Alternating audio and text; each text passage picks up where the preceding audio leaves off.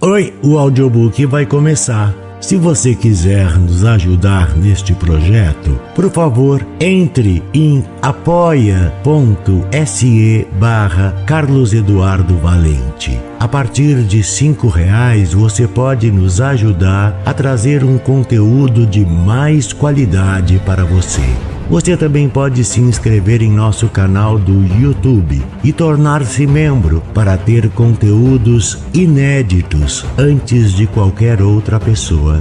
Espero que gostem do que vão ouvir. Um grande abraço a todos. Use seu fone de ouvido para uma maior imersão.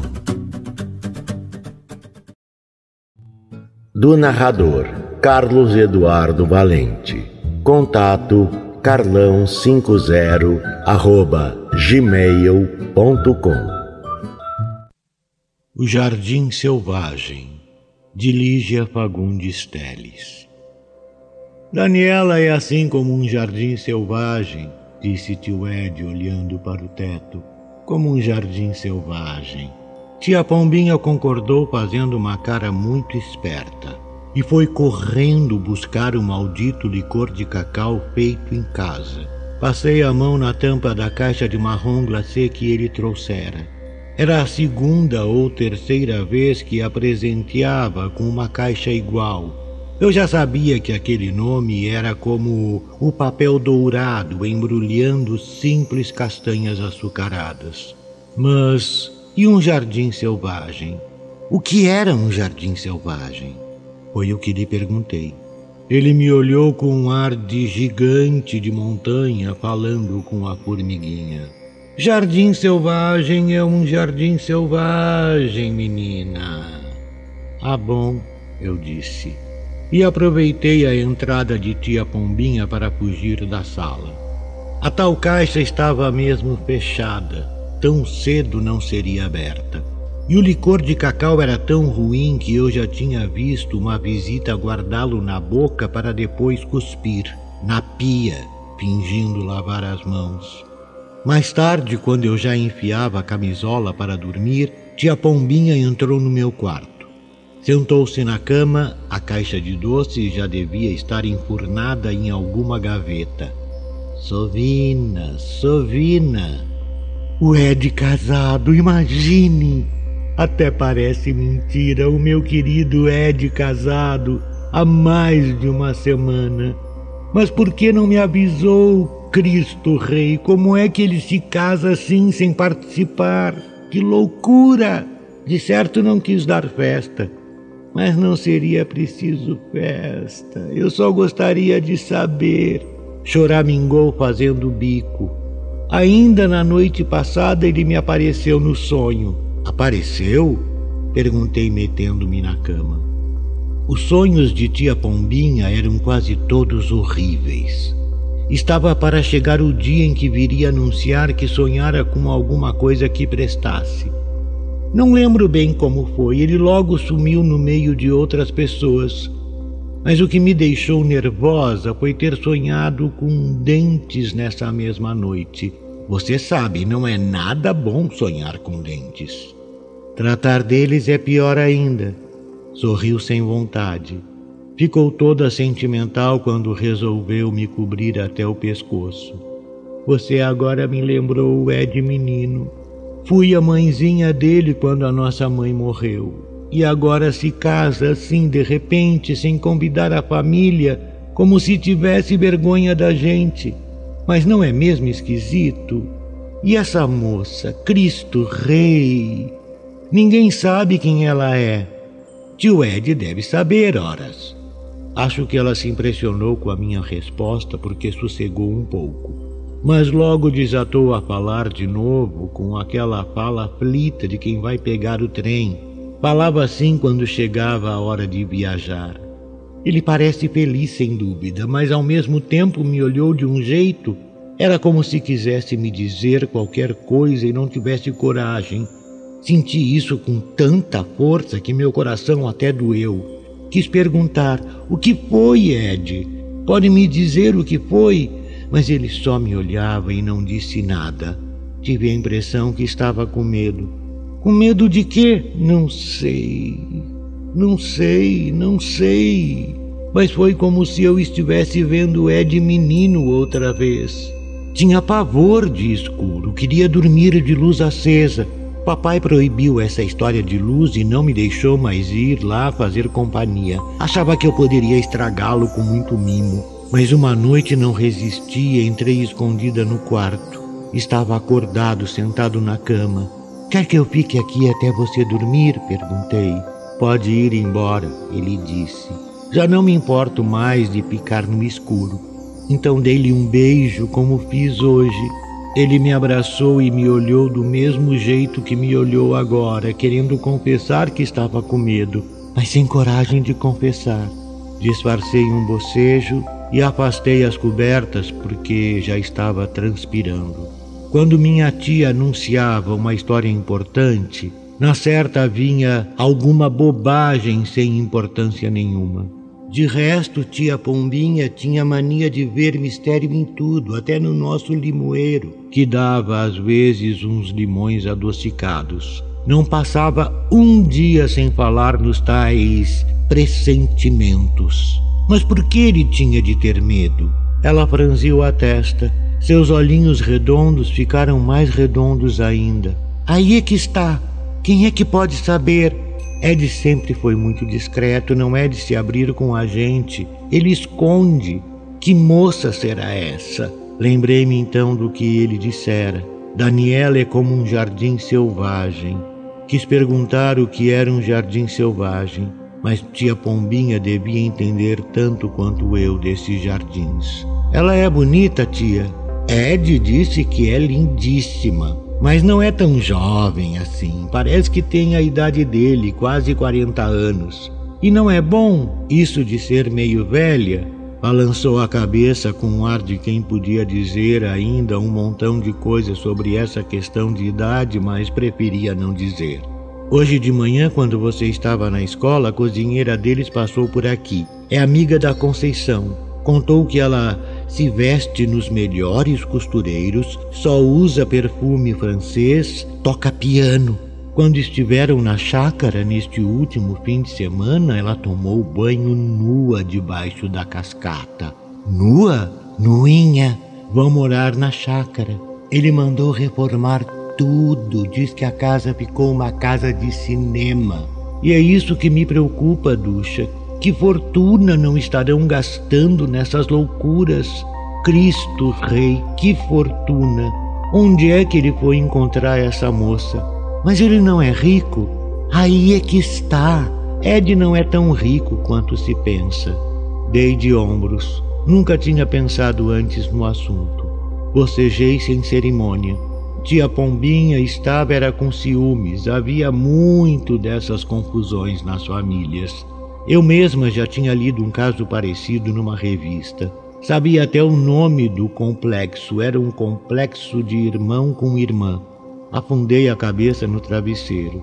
Se queria tanto conversar, por que não se lembrou de trazer os doces? Para comer tudo escondido, não é? Sovina. Deixa, tia. Você não tem nada com isso. Ela abriu nos joelhos as mãos ossudas de unhas onduladas cortadas rente. Passei a língua na palma das minhas mãos para umedecê-las. Sempre que olhava para as mãos dela, assim secas como se tivessem lidado com giz, precisava molhar as minhas. Diz que anda sempre com uma luva na mão direita, não tira nunca a luva dessa mão, nem dentro de casa. Sentei-me na cama. Esse pedaço me interessava. Usa uma luva na mão direita. Diz que tem dúzias de luvas, cada qual de uma cor combinando com o vestido. E não tira nem dentro de casa, já amanhece com ela.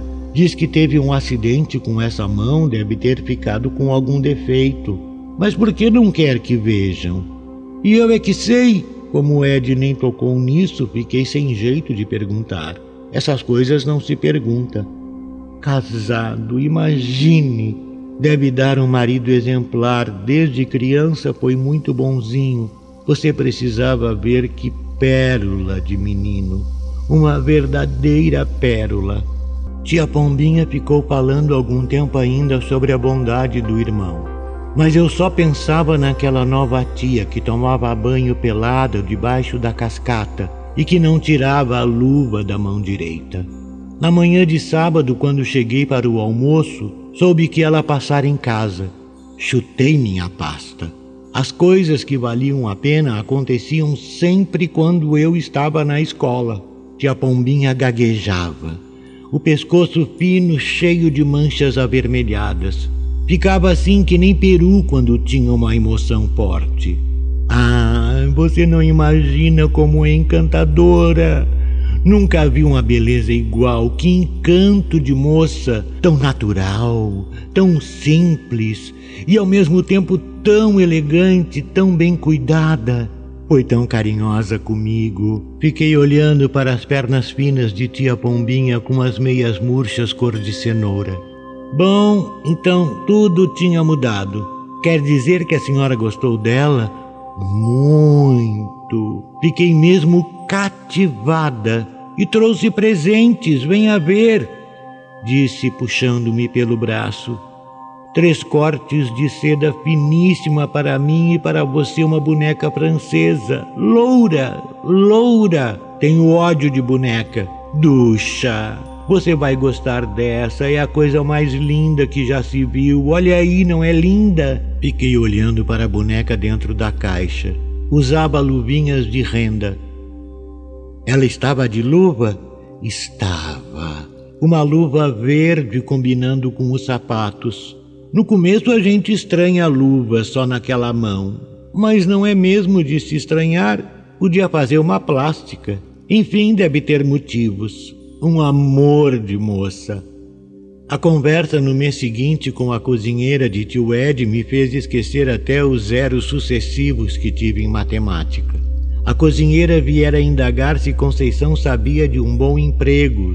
Desde a véspera estava desempregada. Tia Pombinha tinha ido ao mercado. Pudemos falar à vontade enquanto Conceição fazia o almoço. Seu tio é muito bom, coitado. Gosto demais dele, comentou ela enquanto beliscava um bolinho que Conceição tirara da frigideira. Mas não combino com Dona Daniela. Fazer aquilo com o pobre do cachorro, não me conformo. Que cachorro? O Kleber lá da chácara, um cachorro tão engraçadinho, coitado. Só porque ficou doente ela achou que ele estava sofrendo. Tem cabimento fazer isso com o cachorro. Mas o que foi que ela fez? Deu um tiro nele. Um tiro? Bem na cabeça. Encostou o revólver na orelha e pum! Matou assim como se fosse uma brincadeira. Não era para ninguém ver. Nem o seu tio que estava na cidade, mas eu vi com esses olhos que a terra há de comer. Ela pegou o revólver com aquela mão enluvada e atirou no pobrezinho. Morreu ali mesmo, sem um gemido. Perguntei depois: Mas por que a senhora fez isso? O bicho é de Deus, não se faz com um bicho de Deus uma coisa dessas. Ela então respondeu que o Kleber estava sofrendo muito, que a morte para ele seria um descanso. Disse isso? A mulher deu uma dentada no bolinho, ficou soprando um pouco porque estava quente como o diabo. Eu mesma não conseguia dar cabo do meu. Disse que a vida tinha que ser. Ah, não lembro, mas falou em música e que tudo tinha que ser como uma música. Foi isso. A doença sem remédio era o desafino. O melhor era acabar com um instrumento para não tocar mais desafinado. Até que foi muito educada comigo, viu que eu estava nervosa e quis me explicar tudo direitinho. Mas podia ficar me explicando até gastar todo o cuspe que eu nunca ia entender. O que entendi muito bem foi que o Kleber estava morto, o pobre. Mas ela gostava dele? Acho que sim, estavam sempre juntos. Quando ele ainda estava bom, ia tão alegrinho tomar banho com ela na cascata, só faltava falar aquele cachorro. Ela perguntou por que você ia embora? Não, não perguntou nada. Nunca me tratou mal. Justiça seja feita. Sempre foi muito delicada com todos os empregados. Mas não sei, eu me aborreci por demais. Isso de matar o Kleber. E montar como monta, feito índio, e tomar banho sem roupa. Uma noite a mesa do jantar virou inteira. O doutor disse que foi ele que esbarrou no pé da mesa para não cair, agarrou a toalha e veio tudo para o chão. Mas ninguém me tira da cabeça que quem virou a mesa foi ela. Por quê? Por que fez isso? Quando fica brava, a gente tem vontade até de entrar num buraco. O olho dela, o azul, muda de cor. Não tira a luva nunca? Capaz. Acho que nem o doutor viu aquela mão. Já amanhece de luvinha. Até lá na cascata usa uma luva de borracha. Conceição veio interromper a conversa para mostrar à amiga uma bolsa que tinha comprado. Ficaram as duas cochichando sobre homens. Quando tia Pombinha chegou, a mulher já estava se despedindo, que foi uma sorte. Não falei com ninguém sobre essa história, mas levei o maior susto do mundo quando, dois meses depois, tia Daniela telefonou da chácara para avisar que o tio Ed estava muito doente. Tia Pombinha começou a tremer. O pescoço ficou uma mancha só. Deve ser a úlcera que voltou, meu querido Ed. Cristo Rei, será que é mesmo grave? Ducha, depressa. Vai buscar o calmante, 15 gotas num copo de água açucarado. Cristo Rei, a úlcera. Contei 50 gotas e carreguei no açúcar para disfarçar o gosto. Antes de levar o copo, despejei ainda mais umas gotas. Assim que acordou a hora do jantar, desandou nos telefonemas avisando a velharia da Irmandade que o menino estava muito doente. E tia Daniela? Perguntei quando ela parou de choramingar. Tem sido delicadíssima, não sai de perto dele um só minuto. Falei também com o médico, disse que nunca encontrou criatura tão eficiente, tem sido uma enfermeira e tanto. É o que me deixa mais descansada meu querido menino. Quando Conceição veio me anunciar que ele tinha se matado com um tiro, assustei-me a beça. Mas aquele primeiro susto que levei quando me disseram que ele estava doente foi um susto maior ainda.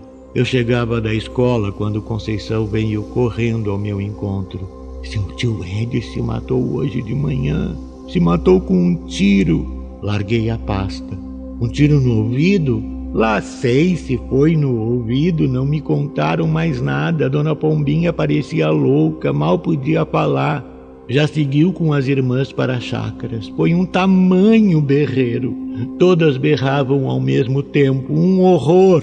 Dessa vez achei muito bom que eu estivesse na escola quando chegou a notícia. Conceição enxugou duas lágrimas na barra do avental enquanto fritava batatas. Peguei uma batata que caíra da frigideira e afundei-a no sal. Estava quase crua. Mas por que ele fez isso, Conceição? Ninguém sabe. Não deixou carta, nada, ninguém sabe. Vai ver que foi por causa da doença, não é mesmo? Você também não acha que foi por causa da doença? Acho, concordei enquanto esperava que caísse outra batata da frigideira. Pensava agora em tia Daniela metida num vestido preto e de luva também preta, como não podia deixar de ser.